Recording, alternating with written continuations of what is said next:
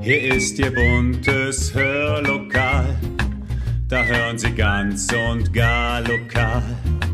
Ihr Platz im schönen Hör, Hör, Hörlokal.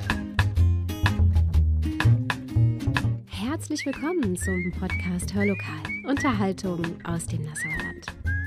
Ja, Karneval. Wo kommt er eigentlich her? Was hat er für Traditionen und wie hat er sich verändert? Ein kleiner Blick in die Geschichte des Karnevals. Heute im Hörlokal. Viel Spaß!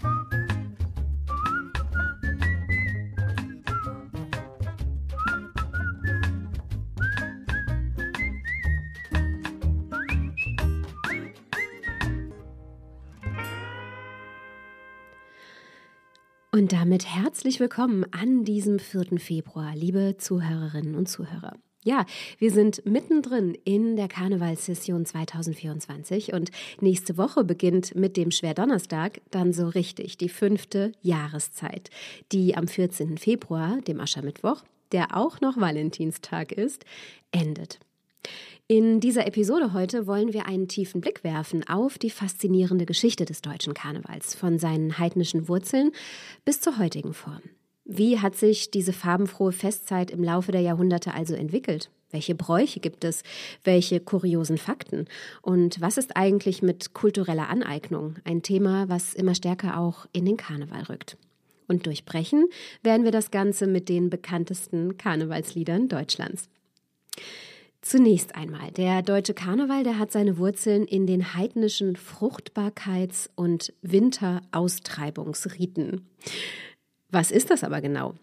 Das sind traditionelle, oft prächristliche Zeremonien und Bräuche, die in vielen Kulturen weltweit praktiziert wurden. Diese Riten, wir hatten das Ziel, die, ja, die Naturzyklen zu beeinflussen, die Fruchtbarkeit zu fördern und eben den Winter zu vertreiben.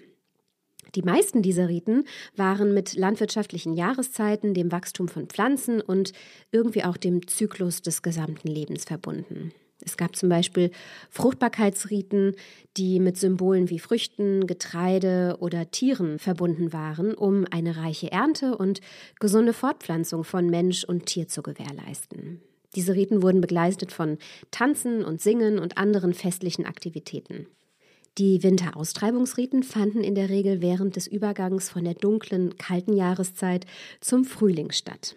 Das Ziel war es, den Winter zu vertreiben und den Frühling willkommen zu heißen, der mit neuem Leben und Wachstum verbunden war. Oft wurden deshalb Feuer entzündet, um Licht und Wärme zu symbolisieren und laute Geräusche gemacht, wie etwa das Trommeln oder das Schlagen von Pfannen, um eben den Winter endlich loszuwerden.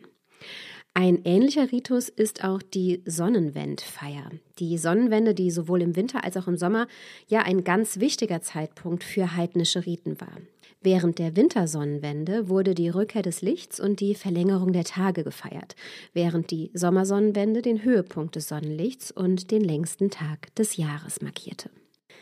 Ja, aber dann kam die Christianisierung und viele dieser Bräuche wurden in das christliche Festgefüge integriert und bereits im Mittelalter entwickelten sich tatsächlich schon die ersten Karnevalsvereine.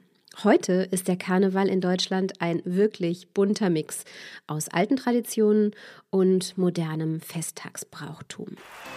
Was würde besser passen an dieser Stelle, bevor es die Schloss geht, als dieses Lied hier?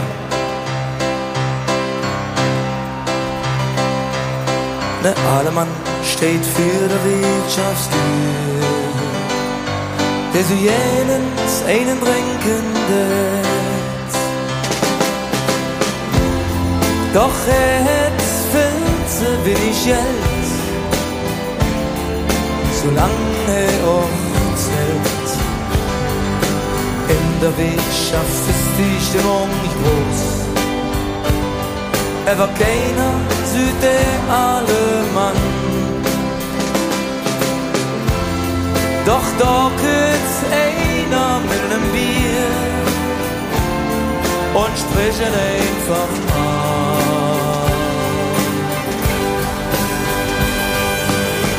Doch eine mit, stell dich nicht so an. Du stehst hier die ganze Zeit rum. Es doch Geld, alles ganze Jahr. Trink doch mit und kümmer dich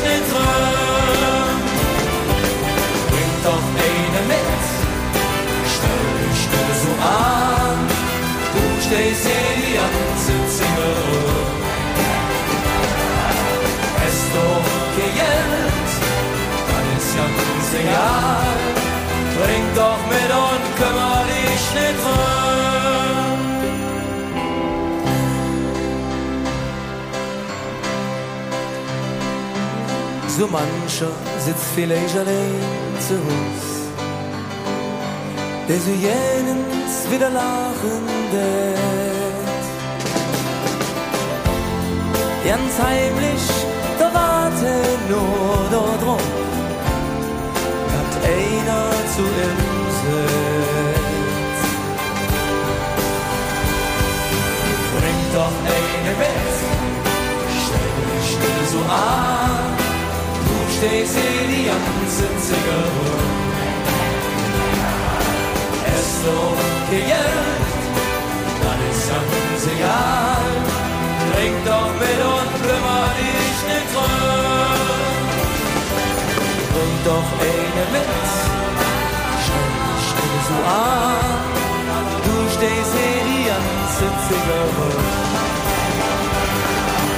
Es doch Geld,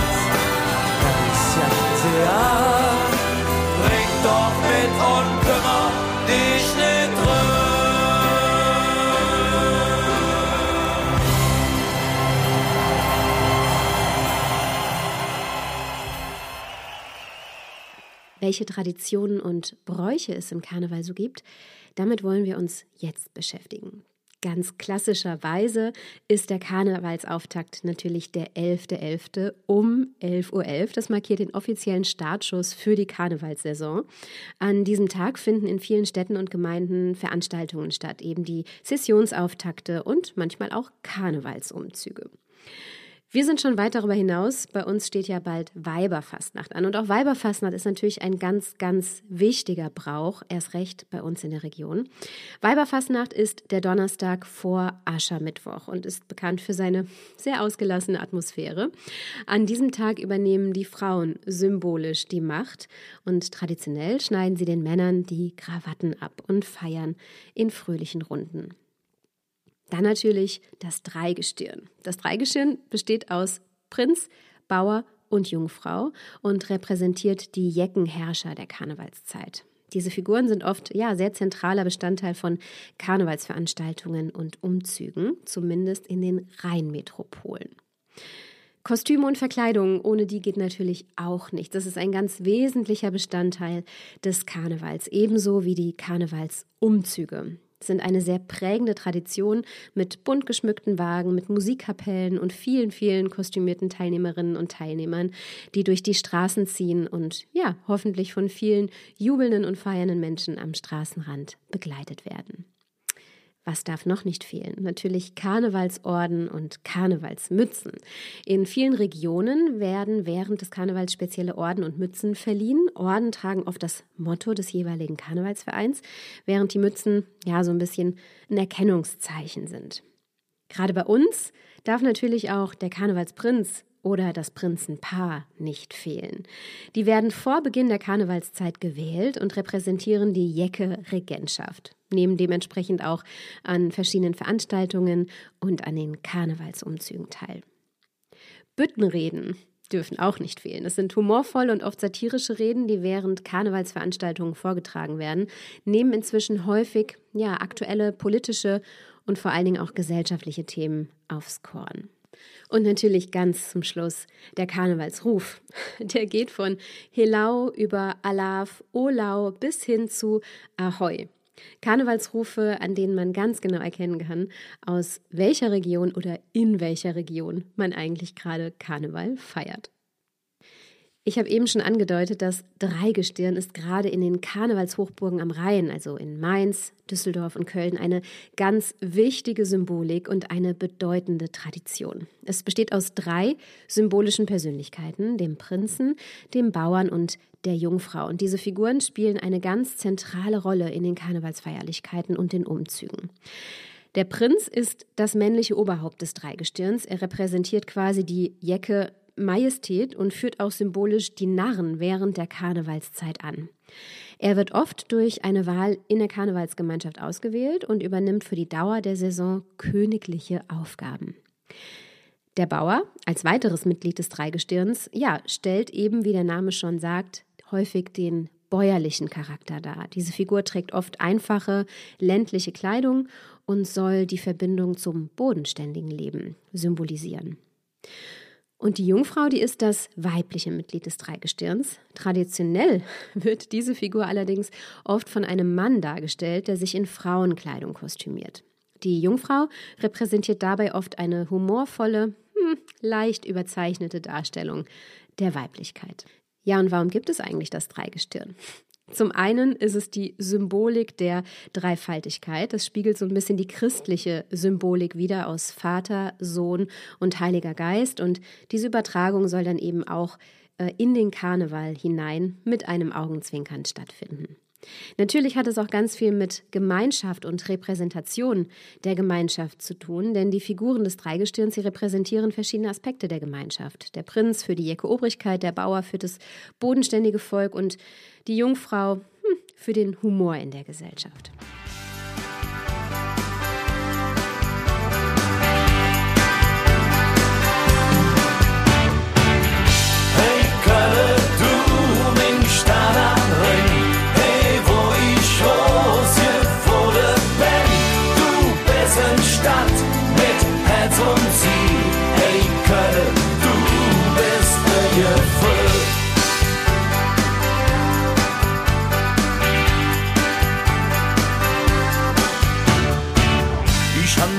Städte der Welt hier sind. Ich war in Rio, in New York und Berlin.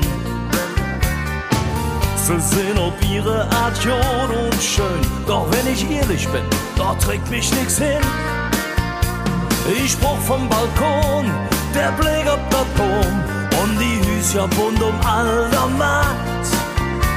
Ich brauch der FC und die Menschen und die jode echte Kölsche Art.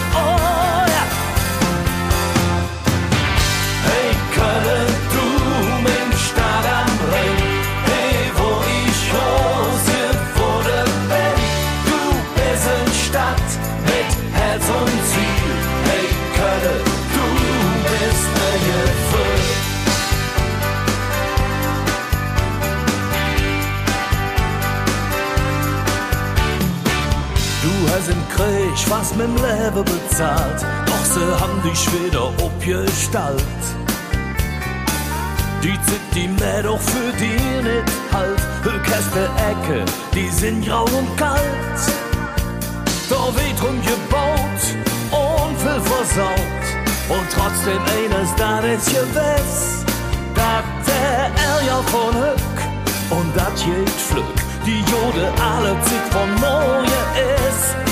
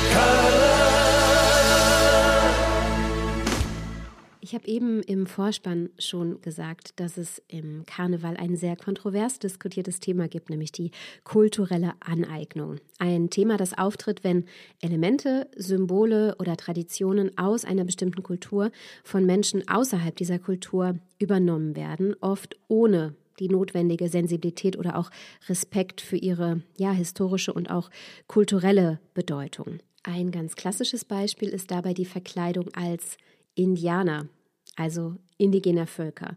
Und das Problem an dieser Verkleidung ist nicht die Verkleidung an sich, sondern eher die Verstärkung von Stereotypen. Also wenn ähm, Kultur sehr unreflektiert angeeignet wird, können ja Stereotypen und vielleicht bestehende Klischees eigentlich nur noch verstärkt werden, was dann zu einer weiteren Marginalisierung und Vereinfachung von Kulturen führt. Und natürlich spielt auch das Thema Kommerzialisierung eine Rolle. Der Karneval als kommerzielles Ereignis kann dazu neigen, kulturelle Elemente eben zu kommerzialisieren, ohne angemessen auf die ja damit verbundene historische Bedeutung zum Beispiel einzugehen.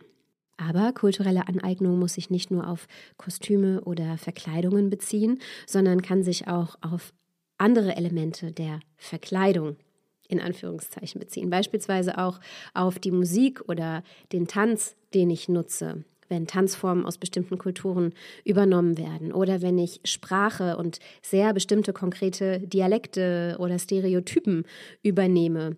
Kann das als kulturelle Aneignung wahrgenommen werden, wenn dies zu einer, ja, ich sag mal, Vereinfachung oder einer Verzerrung bestimmter kultureller Aspekte führt? Und ganz zum Schluss auch die Auswahl von Themen oder Motiven, die stark mit einer bestimmten Kultur verbunden sind, kann zu kultureller Aneignung führen, insbesondere wenn dies ohne Verständnis für die kulturelle Bedeutung oder unter Einbeziehung von Stereotypen geschieht. Bedeutet, je sensibilisierter und achtsamer wir mit der Auswahl unserer Kostüme und Verkleidungen umgehen, desto weniger kulturelle Aneignung betreiben wir auch.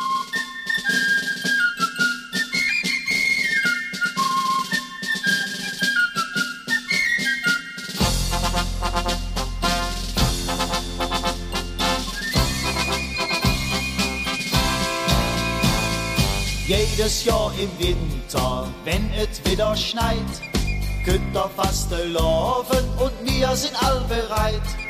All die kölsche Jacke süd ma auf der Straße, selbst der kleinste Panz, der weiß jetzt jedes wieder los.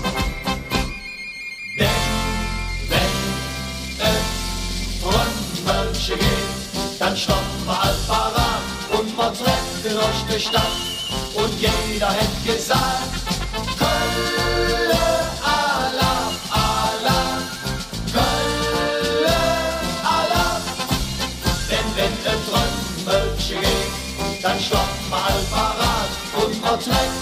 ganze Stadt und jeder hätte gesagt, Kölle, Alarm, Alarm, Kölle, Alarm.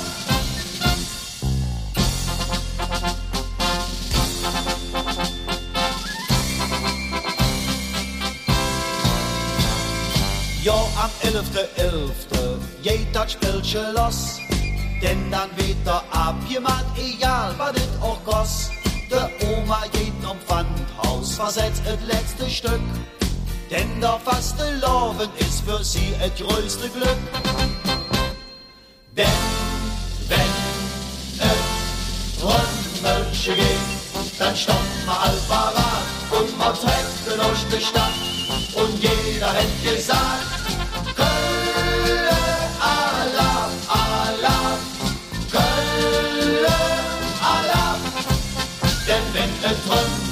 Kutsche dann stoppt man all und man trägt beleuchtete Stadt. Und jeder hätte gesagt,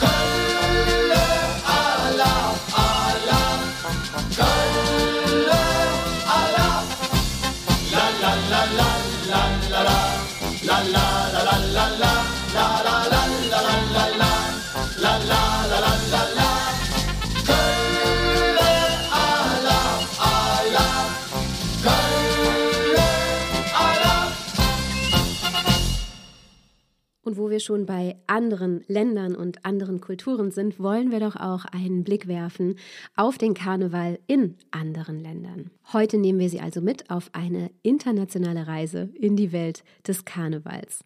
Vom brasilianischen Karneval in Rio de Janeiro über das bunte Treiben in Venedig bis hin zu den traditionellen Festlichkeiten in anderen Ländern. Denn Karneval wird weltweit in verschiedenen Ländern mit wirklich einzigartigen Traditionen und Bräuchen gefeiert. In Spanien beispielsweise gibt es die La Tomatina. In dem kleinen Ort Bunol ich hoffe, es spricht sich so richtig aus, in der Nähe von Valencia, findet jedes Jahr im August die Tomatenschlacht La Tomatina statt. Tausende Menschen versammeln sich auf den Straßen, um sich mit sehr überreifen Tomaten zu bewerfen. Die Tradition begann in den 40er Jahren des letzten Jahrhunderts und hat sich seitdem zu einer der bekanntesten Lebensmittelschlachten der Welt entwickelt. Dann gibt es eine Veranstaltung in Ungarn in der Stadt Mohacs wird der Karneval mit einer einzigartigen Tradition namens Busoyaras gefeiert. Menschen verkleiden sich als Busos, maskierte Gestalten mit sehr gruseligen Holzmasken und Fellkostümen. Und die sollen dann eben, wir erinnern uns an die Wintervertreibungsriten, den Winter vertreiben und den Frühling willkommen heißen. Der Höhepunkt des Festivals ist der Umzug, bei dem die Busos durch die Stadt tanzen und musizieren. Auf den Shetland-Inseln vor der Küste Schottlands wird auch ein ganz besonderes Festival gefeiert, das einer der größten Fackelumzüge der Welt ist. Die Teilnehmerinnen und Teilnehmer, auch bekannt als Guisers, tragen aufwendige Kostüme und marschieren mit Fackeln durch die Straßen. Der Höhepunkt ist die Verbrennung eines Wikingerschiffs, das als Hommage an die historischen Wurzeln der Insel dient. Und dann gibt es noch einen ganz besonderen Tag in Mexiko, Dia de los Muertos. Das erinnert ein wenig an den Feiertag Allerheiligen oder eine Mischung aus Allerheiligen und Halloween. An diesem Tag wird der Verstorbenen gedacht und gefeiert. Menschen schmücken Altäre mit Blumen, Kerzen, Lebensmitteln und Fotos der Verstorbenen. Und es ist eine Zeit ja, des Gedenkens, aber auch des Feierns mit sehr farbenfrohen Paraden, mit Kostümen und Musik, die alle sehr an den Karneval erinnern. Und passend dazu gibt es in verschiedenen Ländern auch noch die Zombie Walks. Die sind nicht speziell auf Karneval beschränkt, haben aber in den verschiedenen Ländern weltweit an Popularität gewonnen. Menschen verkleiden sich als Zombies und marschieren durch die Straßen, oft in sehr gruseligen Verkleidungen, mit gruseligem Make-up und mit sehr theatralischen Inszenierungen. Und dieser ja, sehr moderne Trend spiegelt die Liebe zu Horror und Fantasy wider und hat oft viele karnevalistische Elemente.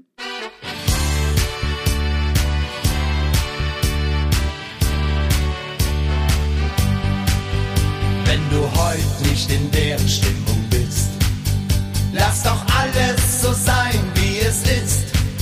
Wir wollen trinken, noch einen trinken, weil man die Sorgen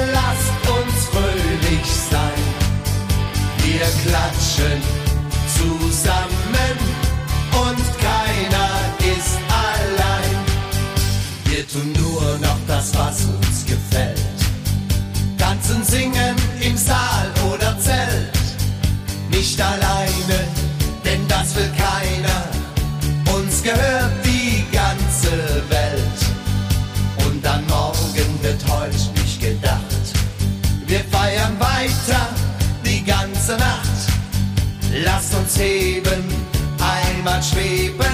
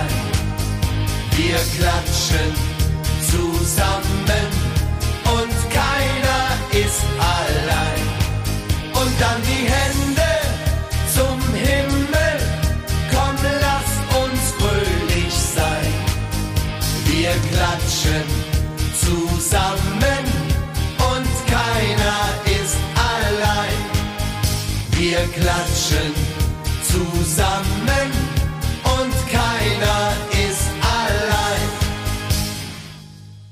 wo auch immer Sie sein werden in den nächsten Tagen, ob beim Möhnenball in Nassau am Schwerdonnerstag, bei der Afterzugparty in Winden kommenden Samstag im Bürgerhaus, auf dem Black and White Ball in Bad Ems im Marmorsaal oder auf den Umzügen in Wein-Ehr am Sonntag oder Welschneudorf am Montag. Genießen Sie die fünfte Jahreszeit. Feiern Sie, lassen Sie es sich gut gehen und vor allem bleiben Sie gesund und machen Sie es gut.